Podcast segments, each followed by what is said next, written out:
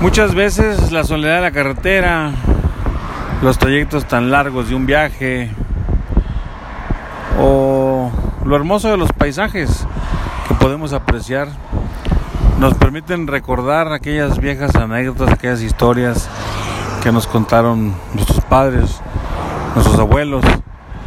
Y bueno, un poco de lo que se trata este podcast es de, de poder compartir con ustedes algunas historias que, que me contaron de niño.